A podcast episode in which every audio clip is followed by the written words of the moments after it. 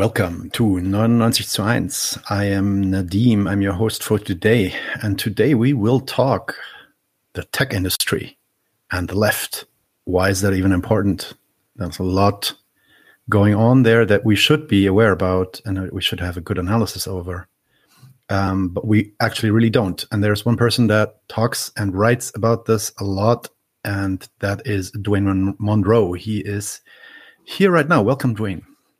Uh, thank you, Nadim.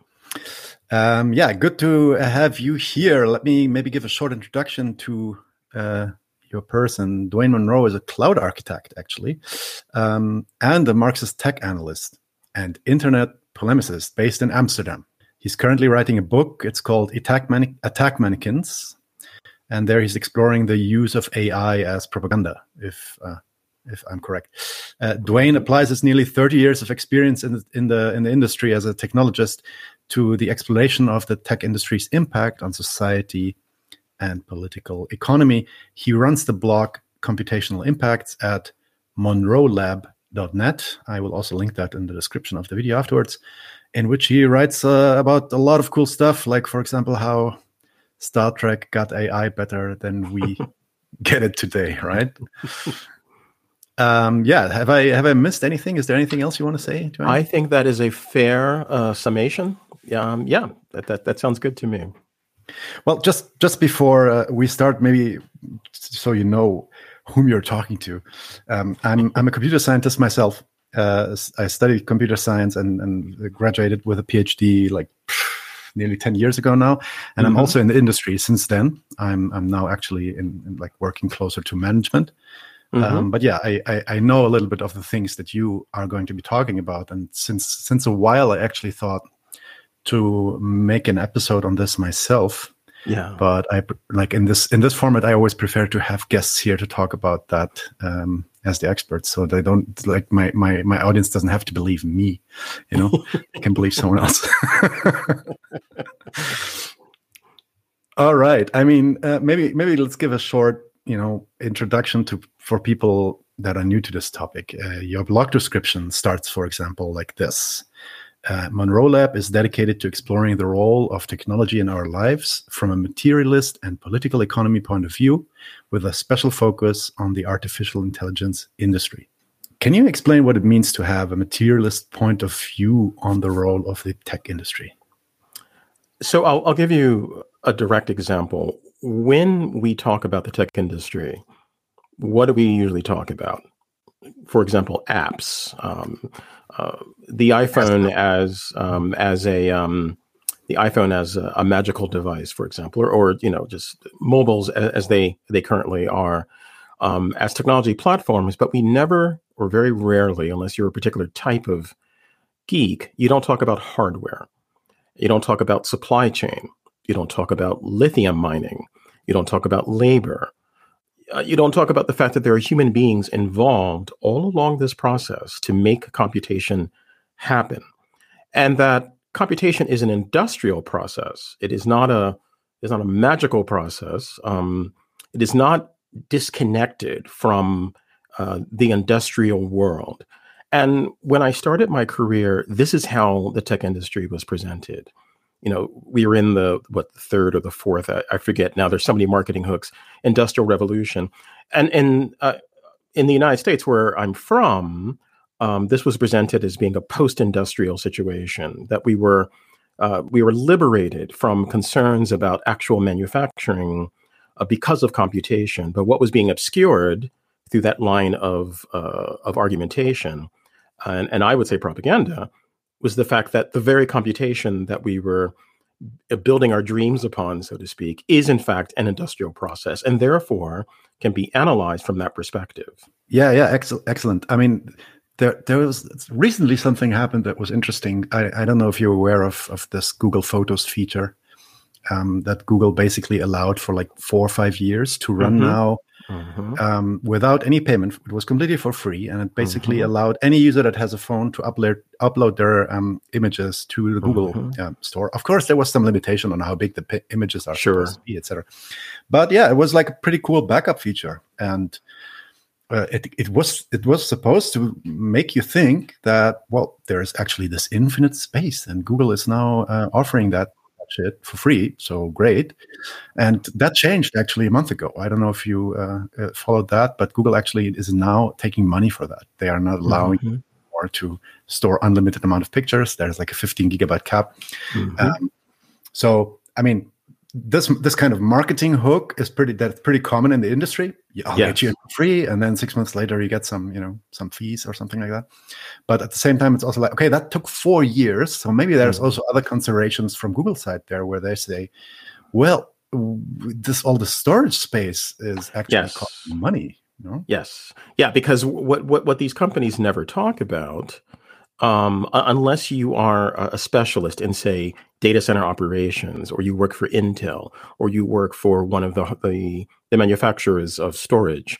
Um, I mean, EMC may know, or or you know, or um, Seagate, or uh, other companies may know. They do know because they supply. But the general public is led um, to believe that it, it is indeed an, an infinite resource that you can simply keep sending things to um, and that's why whenever there's an announcement of some new usage for surveillance technology, what I think about is the coming, the eventual collapse, uh, which is a theme I've been picking up on recently, uh, of these these infrastructures that are being built because it, it is not infinite and it cannot infinitely scale um, because it all lives in a data center, or I should say, data centers, you know, scattered across the world. And there is a, a requirement to, of course, you know, build more data centers and consume more real estate and and have more comp- computational power and storage and interconnecting equipment and so forth, and people to actually man these locations. Um, and so there are natural limits that are not being uh, publicly talked about when it comes to computation. And so if Google were to say, hey, you know what, people, um, yes, I know we're Google and we have this mountain of capital. However, we did our we did the numbers, and my God, um, the rate at which this is being used is is is quite challenging for us to actually keep up with um, from a material perspective. So we're now we're going to start charging. Not only is it a way to make money, but it's probably also a way of imposing uh, a, a, limit, because of course by by um, a limit that does not expose the actual material character of what's happening.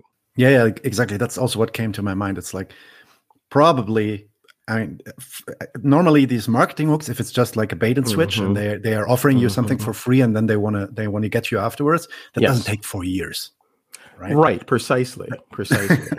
they don't hook you for four years, and yeah, then they ask right. you for some money. That's I mean, like a, a, a I don't know the the, the a, in a Hollywood movie, a drug dealer would give you like one free hit, right? Not four exactly, years of exactly. supply. yeah. yeah.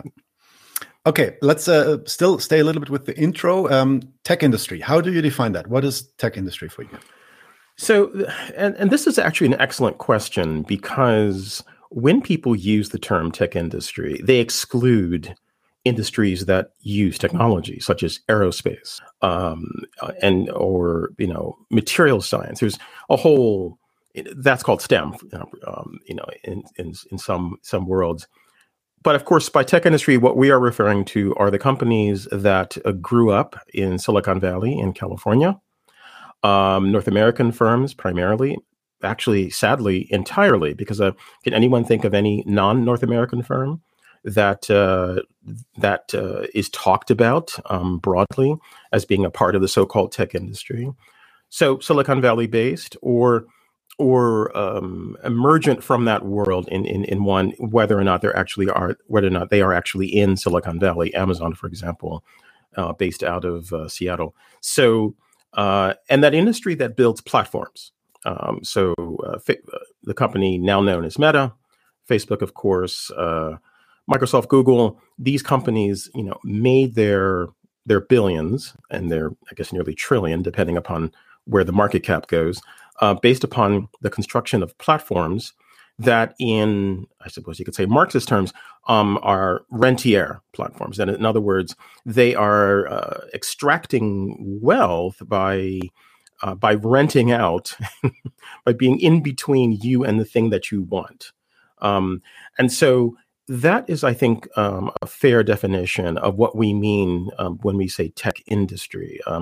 It's a sloppy term. I, am not very fond of it because, as I said, it leaves out an entire category of technological activity. But um, you know, but, but in in real world terms, that's what we mean.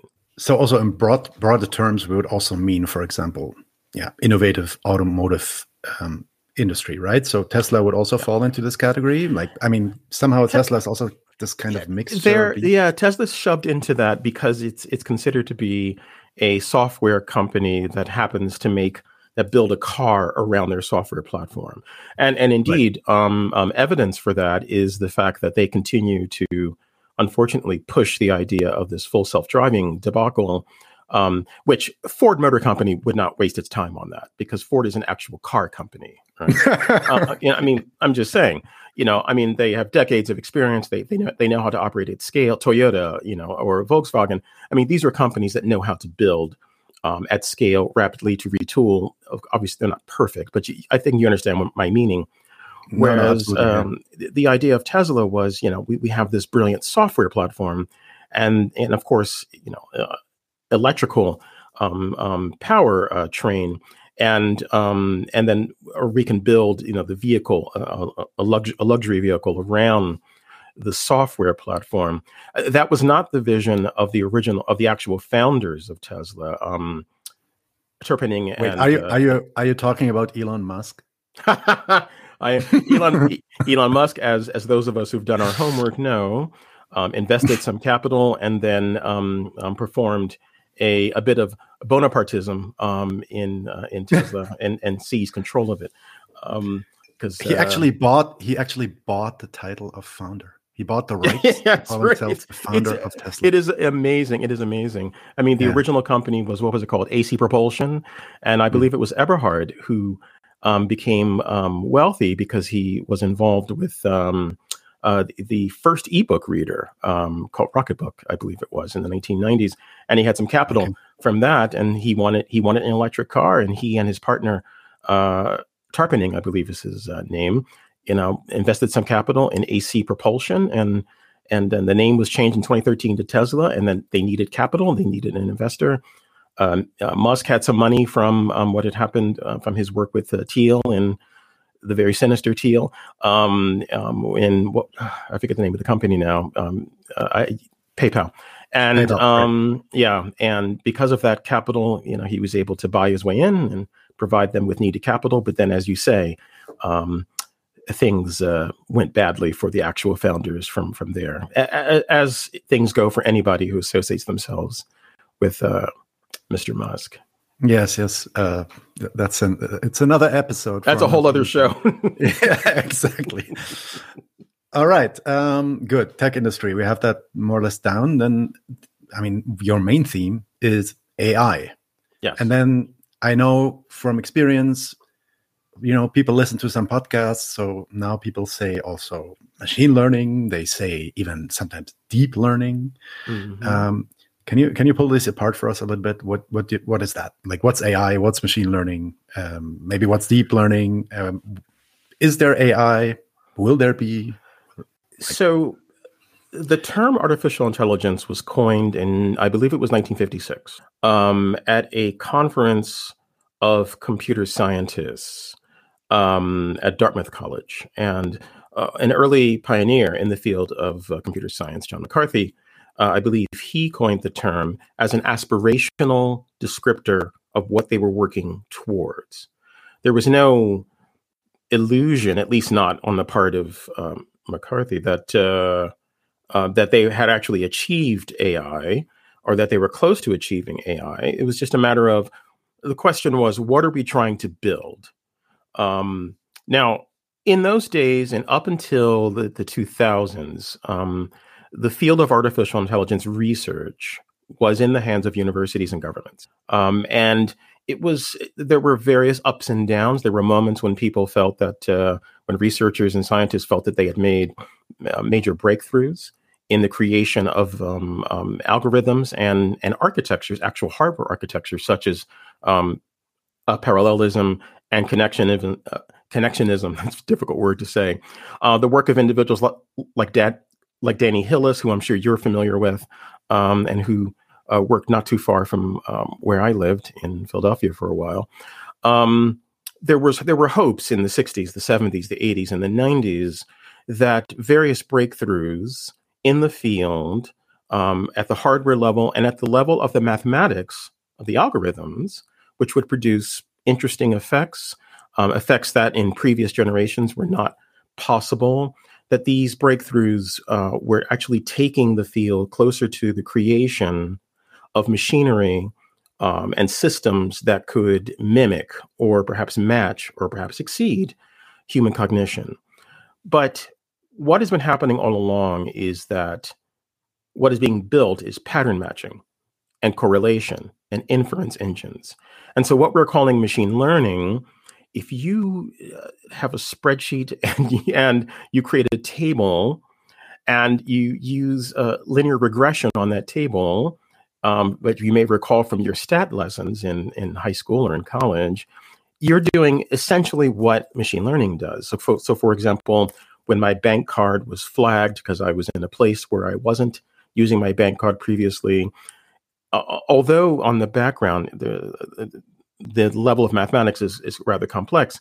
Essentially, what was happening is that there was a table of locations where I'd been, and this this table and this new location was not along that pathway of of known of known locations over a period of time, and so it was flagged as being uh, as being um, um, an unknown and, and, perhaps fraud. I called the bank, and the bank said, "Oh yes, uh, Mr. Monroe, thank you. We will release your card." Um, that's a, that's a, a real life example of machine learning. Deep learning is simply a matter of iterating through through that process multiple times. It's not terribly deep, actually, but the term it's like it's, it's like another marketing term because it gives you the impression right. that well something deep must be happening was like, no, we've simply created multiple layers in which we're doing iteratively this movement through data to find patterns. Um, so, what is being called artificial intelligence is essentially pattern matching.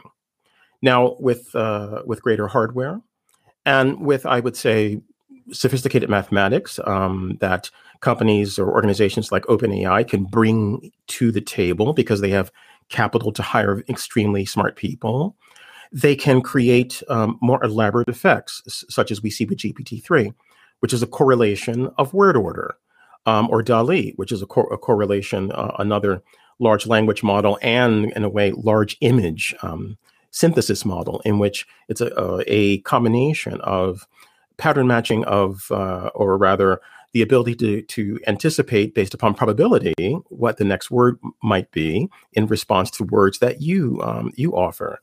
Uh, these are interesting. They are um, they're mathematically impressive. They're computationally impressive. But the real question is: is the is the book worth the candle? As the old saying as the old saying went.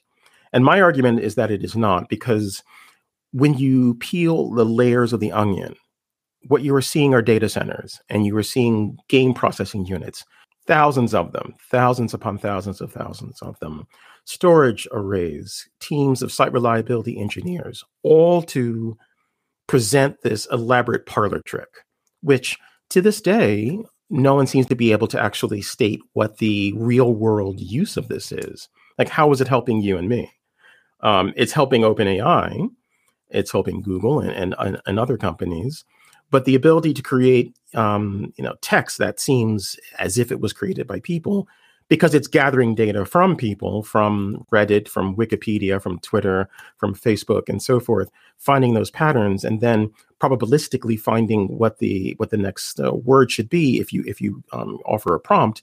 Who is that helping? And this is really this is really I think a key question that that, that we need to to ask and, and answer.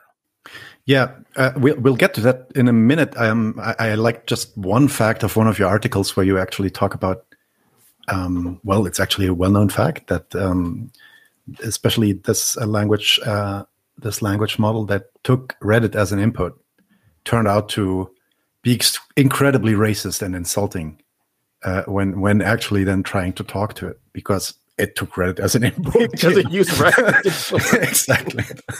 yeah, that's uh, uh, that, that, that, was a funny fact. Okay, then um, what is the cloud? And what's I mean, you're a cloud architect. What what?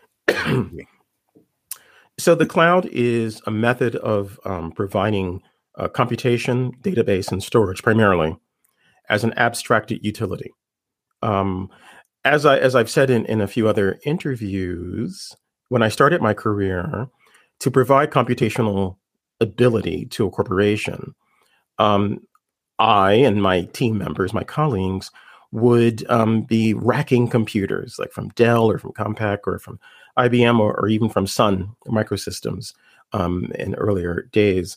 We would be racking these in elaborate uh, large racks and then putting power to them and then wiring them up into the corporate network and then configuring them and then making them available. Uh, for example, I worked for a material science firm and um, that company purchased, oh, I think it was $8 million in, in um, Tru64 Unix um, hardware. Um, rather impressive array that was created there. Um, so what the cloud makes possible is the ability of that of that same organization today to rather than have someone like me or a team of people, obviously, um, do all of that physical labor, and then and then also configure it and do all these things to actually just utilize the computational power that we were physically putting online for the corporation um, make that computational power available to the organization, as I said, as a utility. Um, and they are build platforms. So there are different categories of uh, cloud services. There's uh, SaaS, anyone who uses Google Drive and um, you know Gmail itself, actually, or Office 365, or I think it's called Microsoft 365 now. You're using what's called software as a service. Uh, anyone who um, is using AWS, uh, Amazon Web Services, Azure, uh, Google Cloud Platform, these are build platforms. And by that, I mean, um, rather than simply, although you are consuming it as a utility, you also have the ability to write code, um, to deploy things to it, and to configure your own solutions, your own services um, built using using software uh, on those platforms. Uh, so there's a greater amount of, of versatility. But the actual underlying um, computational database and storage ability is indeed offered as a uh, well as a utility. Yeah, I mean, it reminds me a little bit. I mean, AWS is, uh, for example, I mean that's the one that we work with. Um, is like one of the most common.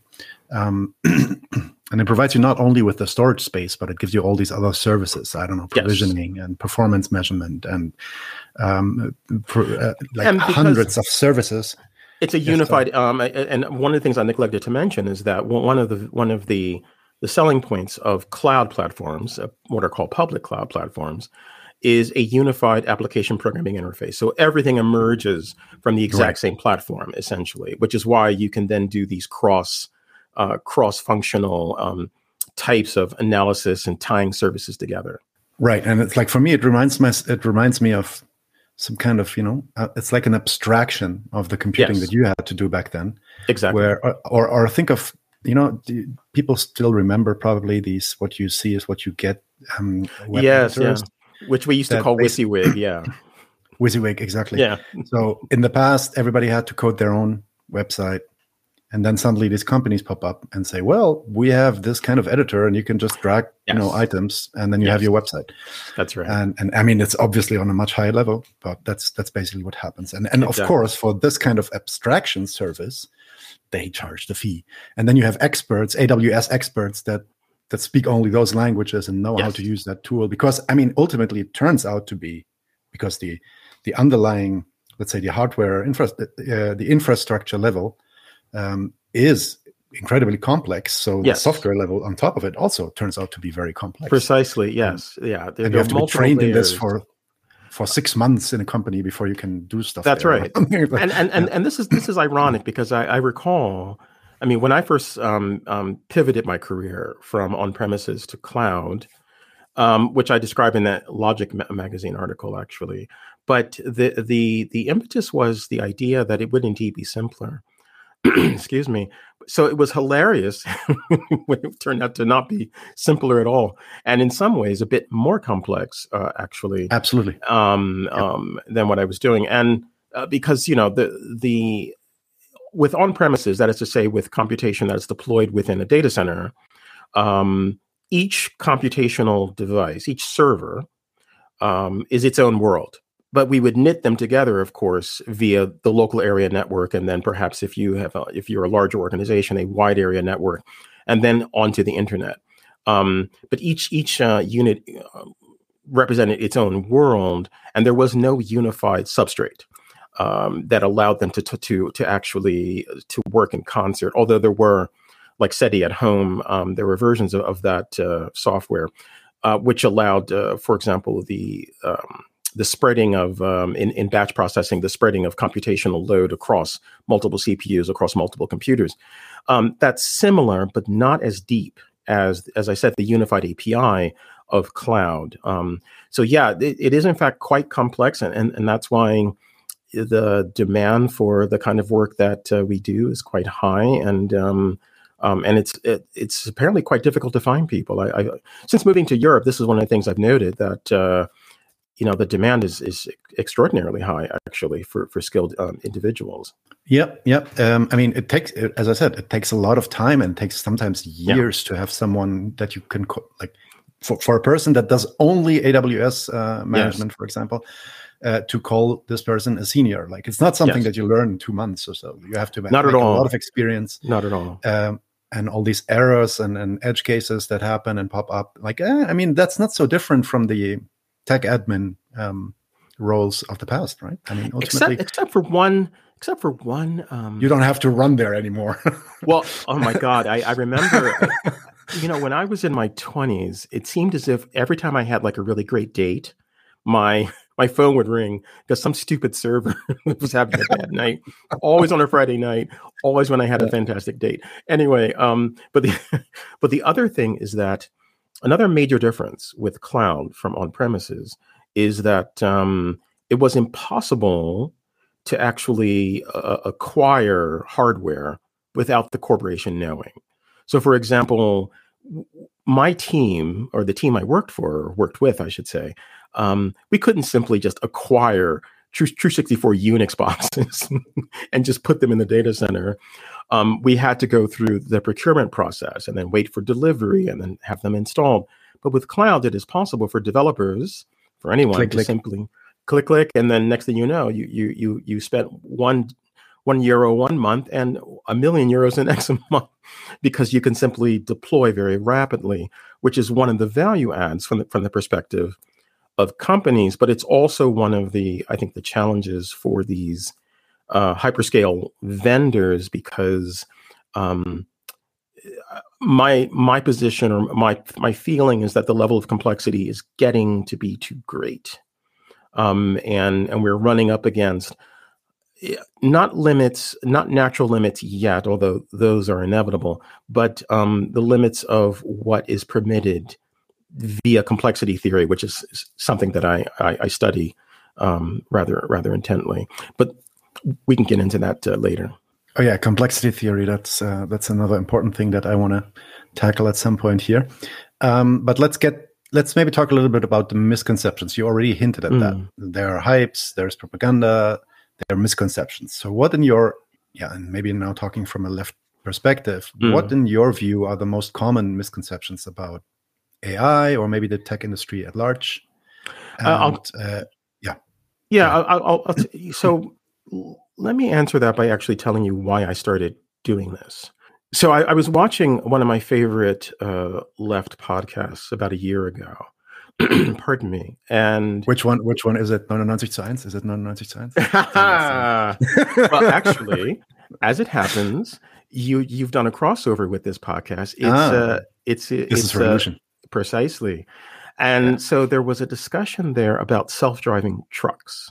And I believe it was Pascal who um, he was just, just sort of um, throwing throwing out a question, which was, will self driving trucks have an impact on the prospects, the labor prospects, uh, prospects for truckers? And I, I, thought that well, that's I mean, I, the answer is no because self driving trucks are impossible and and so my I mean it's just what um, there's just way too many too many edge cases as we say for any computation to handle. And in fact, there was a guest on the show that particular day who was a trucker. I believe her name is Angela Walker. And she said no as well, just based upon a common sense knowledge as a trucker of all the things she had to do. And then saying, well, could a computer do that? And just without even, without necessarily having the technical background, it was just a logical conclusion, even having worked with computers. And then when you say that, well, you know, we're building AI, what companies are talking about is building AI in massive data centers, not in the form factor of a truck that can navigate you know the the ever changing reality that that we navigate when we're driving and so it occurred to me that there was a, a lack um, and not for anyone's fault not everyone's had the experience i've had um, you know working with this technology at scale over you know a, a number of decades. So it occurred to me that there was uh, a need i would say a need for to have someone who understood the language of the, of the left who actually had studied Marx and Engels, who studied complexity theory, who was studying cybernetics and game theory, who you know who who who viewed capitalism as a problem um, to, to, to be and who believed in public goods governance, socialism. Um, that for a person with that perspective and their technical knowledge to actually speak up and so that's why that's why I started the blog was to provide a resource for the left and really anyone who's interested, but primarily for the left to say, well, we're hearing about all these things, but how should we analyze them? And my point isn't that there are there aren't actual threats from the tech industry. My point is to identify the true threat. Um, you know, which so the true threat is very rarely or almost never the science fiction idea. It's something else it's almost as if you're being misdirected to this this other idea instead of looking at the actual danger. So in the case of, of the supposed automated trucks or, or self-driving trucks, the true danger was the attack on labor via the propaganda idea that self-driving trucks were were approaching. Now they would never achieve the self-driving truck, but what they could achieve is a shaking of the confidence of, of, of, of labor in their own their own value and therefore have the ability to to to lessen benefits, to lessen uh, pay, to do various things, saying, well, we could replace you with this self-driving vehicle, which doesn't exist. However, um, the the idea that you can present this idea, you know, that it does exist or it soon will exist, is a powerful propaganda tool, and so that's why I I started doing this.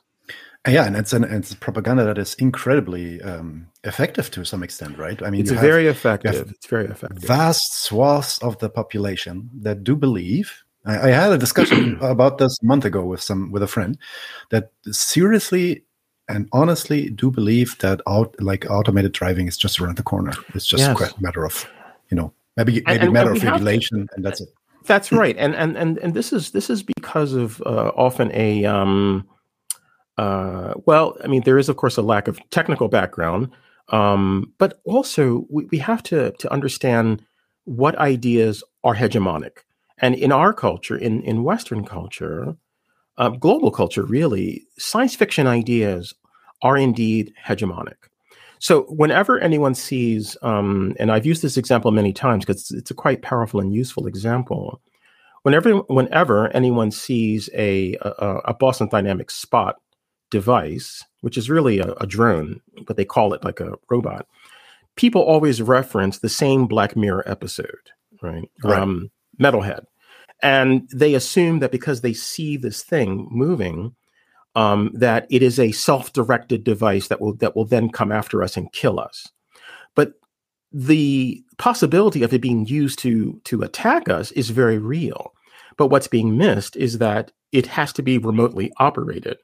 So there's a relationship that's being missed because the science fiction ideation prevents us from actually identifying the real problem.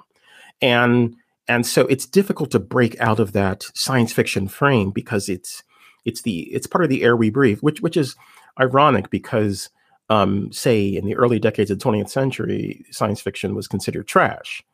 Um, and then I think it was I recently watched a documentary in which the documentarian made the brilliant point that it was the atomic age, the uh, the the detonation of atomic bombs that actually brought science fiction into its own because and rocketry because people said, "Oh my God, this what is this?" And so that's when that's when science fiction in the 1950s really sort of flourished, and we've been living in that moment, I think, ever since. The the um, the the frame has changed from say atomics and rocketry to computation, but the idea that anything is possible um, that we dream up is, is, is still abroad in the land. Yeah, um, not to defend science fiction. I mean, obviously, I I, I think I'm a like fan science of science fiction. fiction yeah, yeah just, I, I, am indeed I am. a fan. There are a couple of movies that actually, I mean, mostly satiric movies, but they display this in a very yeah, exactly this problem in a very good way. I think of RoboCop right now. Right? Mm, so, I love RoboCop. Yes like these machines that are super intelligent and suddenly they shoot one on the board bah, bah, bah, bah, okay now right, we need exactly we need a human in the machine to operate the freaking machine so yeah I, I, love that scene where i think it's um, the famous uh, movie villain is a fan, um, rodney cox i believe is the actor's name and he's right. like yes it's it's flawless it'll work and then as you say it destroys um, I think, and, and, in the end, and in the end, he's also like, "No, it worked. It worked." That's Silicon Valley yeah. right there. Right, right.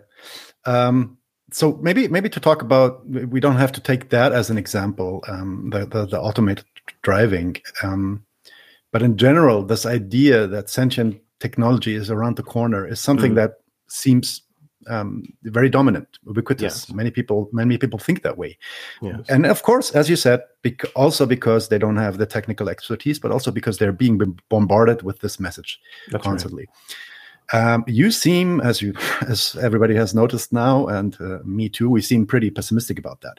Uh, you quote an article by Melanie, Mitchell: "Why hmm. artificial mm. intelligence is harder than we think." Mm. Why is it so hard?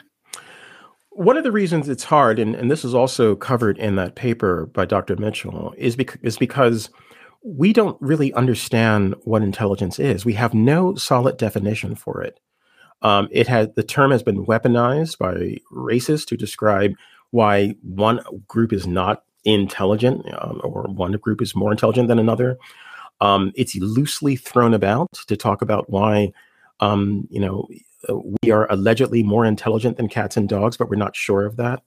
Um, and so, because we cannot even define it, um, how can we possibly build it? And there are also technical reasons because we don't know exactly um, what the nature of cognition is as it navigates itself in the world. We have various ideas uh, about it. People argue about it, and, and people argue about it quite passionately and assume that their ideas are correct. I'm a bit of a Hegelian on this, in which I'm looking for the dialectic between all these various factors. Um, but I think that um, to name another luminary, Chomsky, that there are limits to what we can understand, and we haven't and, and we haven't even begun to actually crack that egg. Um, so we don't know. Therefore, how can we build? Um, and and we're not even sure that the the computational hardware that we have um, can support the kind of cognition that we we, we dream of building. Um, our brains, of course, have no relation whatsoever to um, you know to computation. Um, people in the AI industry c- continue to try to sort of make these parallels, saying, well, a, a neural network, which is a basically a, a software object and an algorithm uh, methodology, is the same as as a human neuron. And then you know actual cognitive scientists study the neuron and see that it is wildly complex. It's so complex that you know that we, we that that you your mind boggles when you actually see a neuron and and we have a, only a hint of what's going on in ourselves. So uh, that, at I think a practical level, is why constructing an artificial intelligence is uh, so daunting.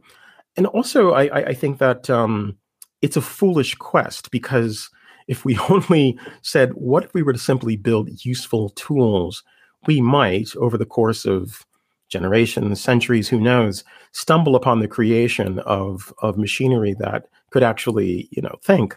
But uh, but as an actual goal, as a kind of an industrial process, it's it's it's a quite it's a quite absurd um, um, undertaking, really. Although I, I, know that by saying that, I, I sound like uh, a heretic, a Luddite. you just just want to go back to the caves and eat raw meat. That's what you want. Um, well, but what about okay? But because that question came in the in the comments, what do you say then to uh, Timnit Gebru, this um, uh, Google, the software developer that stepped out out of Google? I think exited out of Google um, because oh my God, we have created a monster, the LaMDA um, Google language model for dialogue applications. What? What? Like, yeah, it's uh, so this happens repeatedly and well not repeatedly. It's not as if every day someone does this but but it does happen right? Where someone makes an announcement that my god what, what, what i've seen is, is so horrible. We don't know what they we don't know why they are well let, let me let me start again. Whenever these claims are made i always insist upon actually seeing the machinery at work. In other words anyone can make a claim. I could say that this microphone is super sentient but then if we were to tear it apart, you'd say, well, Dwayne, what are you talking about? And so the fact that the claim was made does not mean that the claim is true. The claim has to be interrogated, right? And the way to interrogate it, we talked about materialism, is to look at, at the actual thing that is supposed to be producing the state, right? So I, I think that um, such claims are uh, not supportable by what we currently know. I'm willing to certainly investigate. Uh, I'm willing to support an investigation, but it would have to be something that would be, you know, peer reviewed by by a variety of people and not just people working in, in this industry, and simply not accepted at face value because someone who has credentials is making a claim. I mean, people make credentials about phrenology in, in the early 20th century. You know that people could people's intelligence or criminality is based upon their skull size.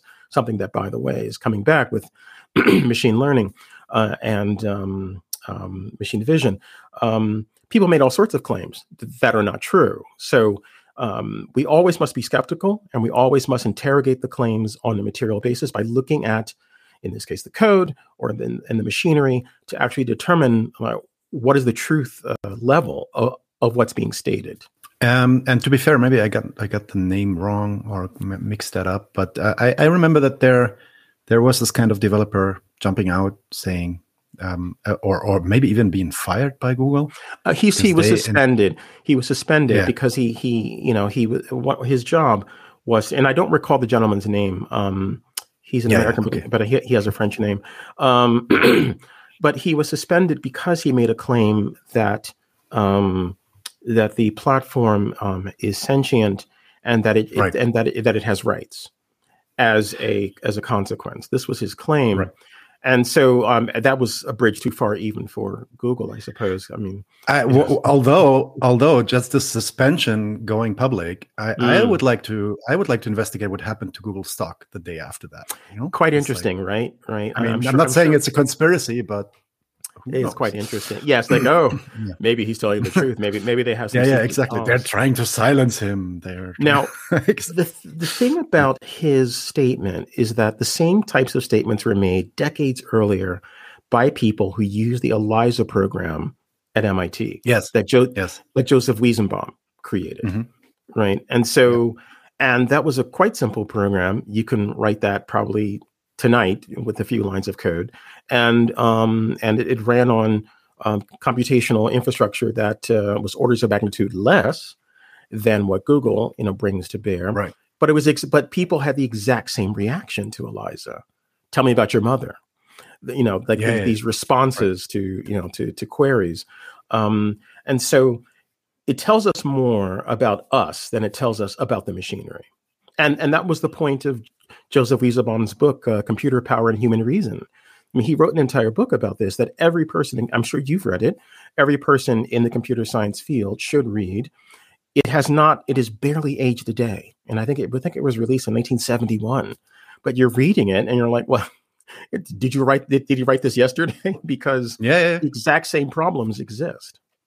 And and back then they were also discussing, oh, maybe we don't need psychotherapists anymore. Maybe the computer can do it, and yeah. stuff like stuff like that. Yeah, yeah. this is precisely um, right. Yeah. Um, okay, uh, that's good. Maybe maybe I mean we talked a little bit about why it is, yeah, why it is most likely impossible or at least not achievable in any um, yeah, short time window, time frame. But maybe we can also talk a little bit about that the current way uh, of going about um, to to getting to artificial intelligence is increasing also the energy demand to mm. such an exponential um, matter that we, uh, yeah, um, can like if if it were true that we are on the right path to artificial intelligence, can we even support that? Like, and, and I'm yes. just talking again materialistically from yes. an energy perspective, right? That isn't see that, that's an excellent point. Um, playing devil's advocate, that even if let us say the various projects that were underway um, using large language models and and image uh, processing and so forth, even if those those projects were indeed producing some kind of cognition, um, would it be worth it? Because the amount of computational power and therefore the amount of power consumption required is quite great. And how many more of these data centers would you have to build? Um, how, how many more game processing units would you have to um, pour into the project in order to get these results? Um, particularly when we have, as we know, incredibly pressing issues, uh, chief among them being climate change. And the cause of climate change is the pumping of CO2 into our atmosphere based upon the burning of fossil fuels. Now, these companies will say, well, we're using green energy, but you know, we, we don't have firm data on that. And, and, and a lot of that is based upon having to have faith in, in what they're telling us. There is indeed, you know, some use of solar, some use of wind, some use of hydro, um, perhaps even some data centers that are downstream from nuclear power, which is controversial for some. Um, but primarily, it is it is the burning of fossil fuels that powers these data centers, and so if we were to do a calculation, and th- again, this is playing devil's advocate, and even assuming that they're telling the truth, um, if uh, if they had to continue to build out this infrastructure in order to achieve their goals, what we, we we'd have uh, the equivalent of Luxembourg covered with uh, data centers in order to have a conversation. I, I, I don't think that in a, a, democratic society that we would vote for that. Right. That's also in one of your blog posts. Um, the title is uh, "AI Ethics: A More Ruthless Consideration." Mm-hmm. Um, you you also raise this consideration as a like yeah. basically make an ethical argument that we should actually probably stop that shit like at least not not focus so much energy on that um, if we were an economy that would deal towards i don't know um, use value of people but well, i mean if, if we were to if we were to build a computational infrastructure that was dedicated to our needs rather than these private efforts which at this point i'm not even sure we can call them a research program because we know what they're doing. They're simply pouring more computational power into the exact same methodology to achieve more granular results. But I wouldn't call that a research program. Um, I would call that an engineering effort. Uh, and and and there's a difference. I mean, uh, engineering, of course, is is is essential, but if that effort was being poured into creating a computational infrastructure to help help us solve our problems, uh, then I think that perhaps um, we might agree but it's not. It's being poured into the creation of privately owned platforms that will allow companies to charge for things. For example, um, uh, what was it? The the program, the platform that uh, that autocompletes code for people. Um, um, GitHub Copilot, for example, uh, mm-hmm. you know that that is now you have to you have to pay for that now. Um, for example, now that's based upon siphoning in code uh, snippets from GitHub um, that thousands upon thousands and thousands of developers have contributed um, to projects. Uh, and now there's a paid service for it. And that service behind the scenes, of course, is inhabiting and consuming the power of multiple data centers. Is that worth it? Is that something that we should be doing? As a civilization? And my argument is no. I'm, I'm obviously not anti computation.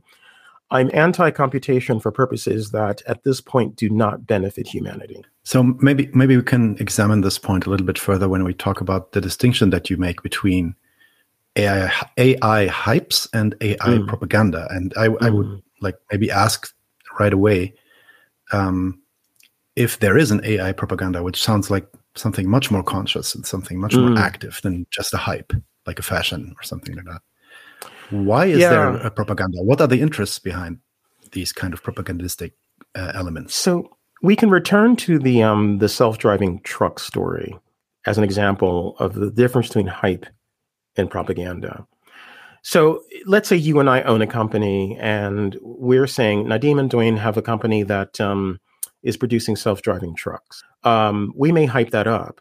Our purpose for hyping it would be to attract customers. So that is a, a time-worn um, uh, tactic that companies and organizations and people use all the time to big themselves up so that they appear to be, you know, more interesting or more important um, than they are. And in the case of uh, uh, of our hypothetical self-driving truck um, concern, uh, as I said, we're trying to attract customers. On the other hand, if we say, and therefore you will not need truck drivers, and truck driving as a category will go away, well, then we're trying to have an impact upon political economy, not simply our own fortunes as business owners, but the entire structure of the society. And that is the function of propaganda. That's when you cross the bridge from hype, which is very close to advertising in its objectives, to propaganda, which has broader and deeper goals. Um, and so that's what I would call the difference. And so, excuse me, when when uh, companies in Silicon Valley present the idea that they're building intelligence, they're doing so to con- to not only attract investors, that's hype, but they're doing so to change the range of conversation so that people, for example, in uh, you know, in, in parliaments and congresses around the world will have conversations about how do we deal with the threat from AI. When, when you have achieved that, you have changed the conversation, and that is the goal of propaganda. Yeah, excellent, great. Um, I have a couple of other questions, but maybe just coming back to the point before, and I just um, did a quick Google. Timnit Gebru is actually uh, uh, somebody that also got fired. oh, oh, oh, yes, you're talking about Dr. Gebru. Yes, Dr. Uh, Gebru, she, exactly. she, along with uh, um, um, uh, Mitchell and a few others. I forget the name of the other researchers. Uh, sadly, and, and, forgiveness for that. Emily Bender, Thank Dr. you. Jeff Dean. Yeah, yes, Dr. Bender, Dr. Dean. Yes, they right. they wrote a piece, "Stochastic Parrots," which which got Dr. Gebru fired from Google, and one of the major um, topics covered in that paper was the power consumption, in addition to the bias and so forth. And it asked the fundamental question, which was, is this actually worth it? Um, what, what are we doing? And obviously, you know, that would run afoul of Google. I think Dr. Gebru believed um, um, innocently that she was a researcher working in a research facility. Um, and I think that what, what, what became quite clear um, uh, as a result of that event was that it was revealed. I mean, you know, for those of us who who actually, I think, I guess, monitor capitalism with a, a bit of a more arch eye, that well, yes, of course, it, it was against Google's self interest um, as a as as a capitalist concern to ask questions about the um, the sure. hype, the hype and the propaganda of their large language model efforts. Um, and so, uh, Dr. Gebru and her colleagues, by asking fundamental questions, um, was, of course, shining a light um, in an area that uh, they preferred um, not be shown. Yeah, I mean that's uh, that's really something that is out, out of the common mind. I would say. I mean, yeah. there's there's very. I mean, there's a lot, actually a lot of information on this. I mean, here, for example, Tadeusz Cantwell writes in Ireland, new data centers are projected to add multiple percentages, multiple percentage points of extra mm. to the national energy mm-hmm. consumption demands. They already used 14% in total output. In 14%. That's humongous. I yes, mean, it's massive. I mean, imagine 14% of a nation's power output dedicated to data centers. And and and then he's saying that it's projected to to even increase.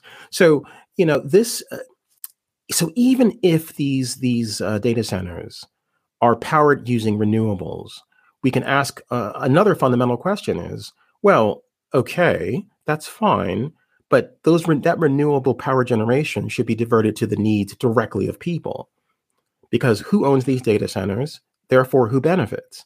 From you know from from these data centers. Now, someone might say, well, you know, you're enjoying your your cloud um, platform, your cloud career, and so forth, and um, uploading your photos and your your videos, and all that's nice. But but we're at a point where we have to where we have to ask tougher questions uh, about how we're using resources and data centers consuming such a significant portion of a nation's power output, that is astounding and and and not surprising, uh, actually. Yeah, yeah, ex- exactly. And I think that I mean, hopefully, more research on this will come in. I mean, just just imagine if if you get like you get some numbers on what AWS is uh, or Amazon is using with with its data centers. It's um, very difficult because be they, the It's also difficult, yeah. It's very because they none of these companies is is upfront, of course. Um, sure. You know, with with with right. that data, and but for those who who want to research this, I do recommend that you that you you contact power utilities because they have that data. They know. And if mm-hmm. you can find a friendly a friendly person within these organizations, that's the tr- that's the source of this data. Okay. Um, how is the time looking? Do you have a couple of more minutes for some more actions? Yeah, or, I do. Uh, yeah. Questions? Okay. Yeah, cool. A few more minutes. Sure. Uh, we let's come back to this to this um, uh, science fiction topic uh, just mm. for one second because you have a cool article about that. You actually, I think, in one of your recent posts, you actually start analyzing Star Trek episodes. And by the way, that's where you had me. That's uh, so your argument there is that the 70, I think from the 70s, an episode from the original Star Trek series is more adequate and more correct when displaying or you know trying to deal uh, with AI than mm. we are uh, today. How so? Mm-hmm. In Star Trek, uh, computation is presented as a tool for example, the ship's computer, which is uh, quite sophisticated by our standards, able to respond to voice and and uh, and actually read and do do a number of really quite useful things, is understood by all the characters in that world as not possessing intelligence at no point. With the, there are a few exceptions. There are some episodes in which something odd happens, and and of course, there's Mister Data in the Next Generation series, who's considered a um, who's considered uh, a unique, you know, um, um, organism or artificial organism uh, built by um, Dr. Soong. But in the main, computation is viewed as a, an extremely sophisticated tool, and there is a clear line between what living beings do and what machines do. And this is illustrated in the classic series episode, The Ultimate Computer, in which the M5 computer um, is actually able to think. Um, it is a, a new development and it takes over the enterprise. And by take over, I mean that this is done officially. It's not like a typical episode in which it takes over. Um, and then, of course, everything goes to shit and, um, and they have to disconnect it.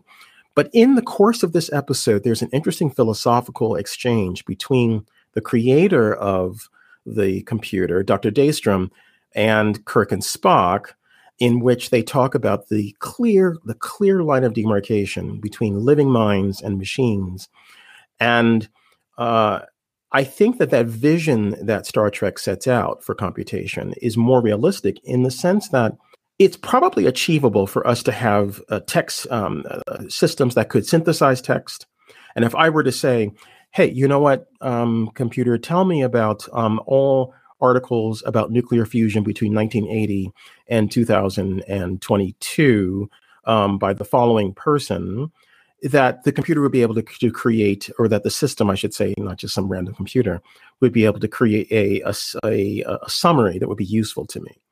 That would be incredibly powerful.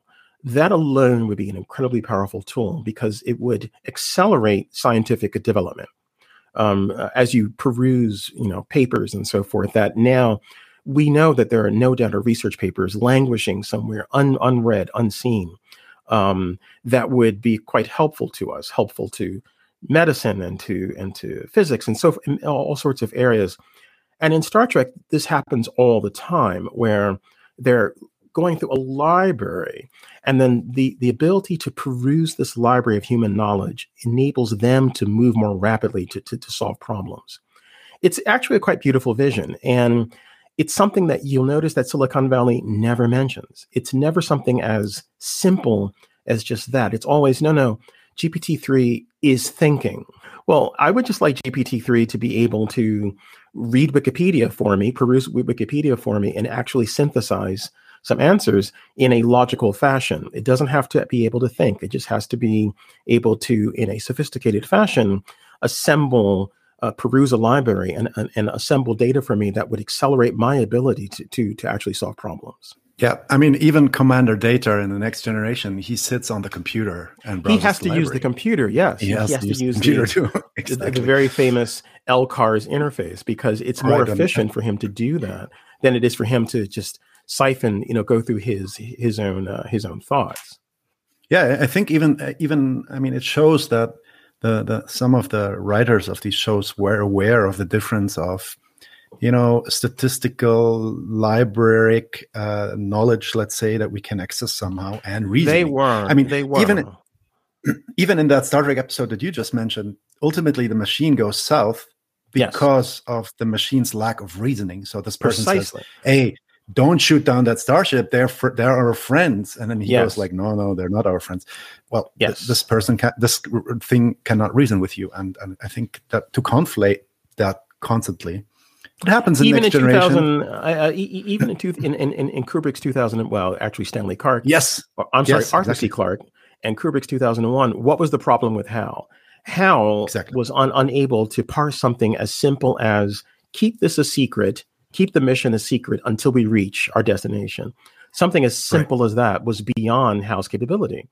Um, um, which a human being, of course, could quite easily do. Like, you know, Commander Bowman we actually discovered this object orbiting Jupiter. Keep that a secret until you get to Jupiter. Yeah, okay, thanks. it would have been yeah, no problem. And it, and, and it would it would rather even kill the the astronauts, like actually because, uh, detach them from the from the starship, then because give it, up on it, that mission, right? Exactly, because it, it couldn't resolve the um the the tension between lying to its colleagues and its its imperative. And so these these um, fictional visions of the 1960s and 70s are more sophisticated than what we have today. And I think the reason for this, Nadim, is because um, they were closer to that era, or they were in the era in which um, research in this area was still an academic um, and a scientific, a genuine scientific pursuit. And so our vision now has been shaped by Silicon Valley. And that is a commercial vision. It is not a scientific vision. And so it was easier for the writers of Star Trek in 1968 or uh, Kubrick and Arthur C. Clarke in 1969 um, to have these kinds of visions because their references would have been scientists and not, say, an executive at Google who simply would have made a series of absurd claims based upon their marketing requirements. I mean, last movie reference, but there is this excellent movie, excellent in terms of um, at least reg- uh, regarding the astrophysics behind it, which is Interstellar. Yes. Um, but even in that movie, I mean, even though they had this guy, I, I forgot his name, like one of the big uh, popular astrophysicists, it was not mm. Neil deGrasse Tyson, it was the other guy.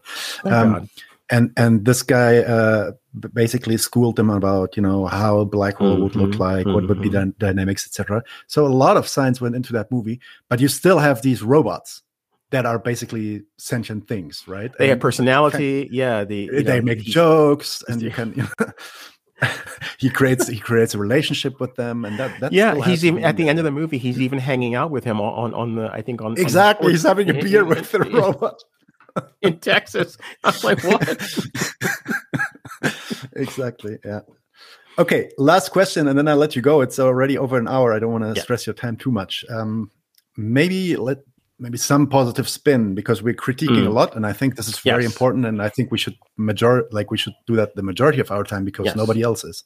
Um, but then again, especially communists that that do research on plant economies, for example, mm um, base a lot of their hope also on assumptions on the availability of you know modern computing technologies so mm. let's say i don't know um, machine learning cloud computing that can yeah. help a, a, free society in the future um, to to manage our production. Um, there are even like there are communist strands that want to take, you know, for example, cybernetics, like the cyber communism people, um, and envision self-regulated computational mm. systems with feedback loops that learn about, you know, okay, there's increased amount of toilet paper over there, so let's mm-hmm. produce more, or something like mm-hmm. this, right? So, do you see, apart from all the critics that we gave. Do you see some liberatory potential in all these technologies? Is there something that can actually guide us towards a transcendence of capitalism in this I technology? think I, not not a transcendence of capitalism through computation. However, I think that computation can play a role absolutely in a public goods governance scenario, a socialist scenario. And uh, all of us who are familiar with the history of Chile know about Cybersyn. Um, we may not know about Stafford Beer, the cybernetician who actually designed it. And we may also not know about cybernetics, and the which is a, an even older field, which I'm returning to now because I find its insights to be actually quite powerful. And I'm, I'm going through this period now where I'm returning to um, things that were written in the, in the 50s, 60s, and 70s because I find that they their way of thinking about these questions w- was more fundamental, um, more radical in many ways than because, as I said, uh, the Silicon Valley era had not occurred. So, a positive vision of computation would, I think, t- build upon the ruins of what Cybersyn was and other projects uh, of that type. And yes, use feedback loops because feedback loops, I think, are are essential. Um, but also an idea of computation distributed to the people, um, uh, so that um, uh, individuals or, or, communities are able to use this powerful resource uh, to help them. An example I give is that uh, although climate change is global, its effects will be felt locally in in a, in a multitude of ways. And wouldn't it be um, a fantastic resource if communities around the globe had their own computational infrastructure available to them, abstracted as as with cloud as a utility that they could use to do stat analysis, to track things, to control things they need to control, to use computation to actually aid them as a decision in, in, in, a decision aiding factor and also in a command and control factor, but for public goods. And so once liberated, I think, from capitalist concerns or, or capitalist imperatives, computation computation's uh, future can truly begin. My position is that computation is frozen. Um, that we got stuck somewhere around 1990 or so because there are people who are younger than me who um, will say to me, Well, you must be very impressed by all the things that have happened. And I'm like, I'm not impressed at all because there's not literally nothing happening that is not simply a matter of more hardware. There, there's a rehash, no, basically, right? Yeah, it's, it's it's a rehash of things that are happening, and it's not because there's not more that could happen. It's because um, capitalism via corporations is preventing it from happening.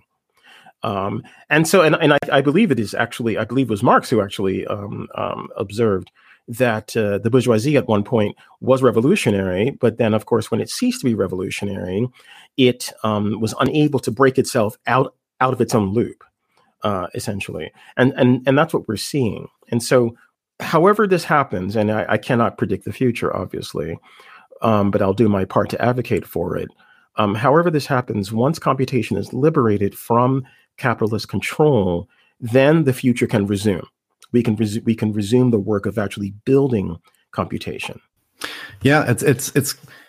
I think what you're referring to, at least what I was referring to, like it's like this, uh, yeah, old Marxist idea of the dialectics of the productive forces, right? So mm-hmm. the productive forces basically make possible um, the, the the transcendence towards a new system, towards a new way mm-hmm. to organize society, but the productive relations uh, which basically is the way that we organize um, these productive forces, keep us from doing that and stifles precisely stifles the potential, right? And it stifles it stifles the the potential precisely. Right, and uh, yeah, I. Um, well, now I forgot my last point, but then I can say uh, that's a, a, very, very good point to end on because I think that's what we should think about. So it's ultimately not about, um, you know, getting rid of computation, but really um, asking what are we using it for? To what end? What is the purpose of it? And and uh, yeah, the way that it goes now, it's not probably not the one that we would want to go um, if we were in a liberated society. Okay. Mm-hmm. Dwayne, this was seriously a lot of fun. Uh, I really enjoyed uh, speaking to someone uh, that knows a little bit on this topic. So I would like, would love if you rejoined us, maybe in a couple of months from now. From now, yeah, that would be fine. That'd be fine. Okay. Cool. And then thanks to everybody that was in the chat, everybody that was uh, live with us. And uh, yeah, thanks again, Dwayne. Have a nice evening. And thank you. See you too. See you soon, everybody. Leute, wir brauchen eure Hilfe. Wenn euch dieses Video gefallen hat, klickt auf Like, abonniert den Kanal und vergesst nicht das Glöckchen zu drücken, damit ihr benachrichtigt werdet, wenn wir neuen Content droppen. Außerdem solltet ihr uns überall folgen, wo wir verfügbar sind. Das ist Facebook, Instagram, Twitter und Twitch. Und wenn wir irgendwelche Ankündigungen machen oder Posts, dann shared, was das Zeug hält. Gebt uns all eure Liebe. Wir haben mittlerweile ziemlich signifikante Kosten. Wenn ihr es euch irgendwie leisten könnt, unterstützt uns doch auf Patreon. Dann kommt ihr auch in den Genuss verschiedener Vorteile, wie zum Beispiel Zugang zu unserer Discord-Community oder Zugang zu den ultrageheimen Patreon-Episoden, die wir dort posten. Außerdem könnt ihr uns natürlich auch über PayPal Spenden zukommen lassen. Außerdem haben wir mittlerweile einen eigenen Online-Shop. Das heißt, wenn ihr euch immer noch fragt, was ihr euren Lieben zu Weihnachten, Ostern oder sonst wie schenken könnt, geht dorthin und kauft duftes Merch. Alle Links dazu hier in der Beschreibung oder auch auf unserer Webseite 99 zu 1.de. Vielen Dank fürs Dabeisein, danke für die Unterstützung und wir sehen uns in diesem Theater.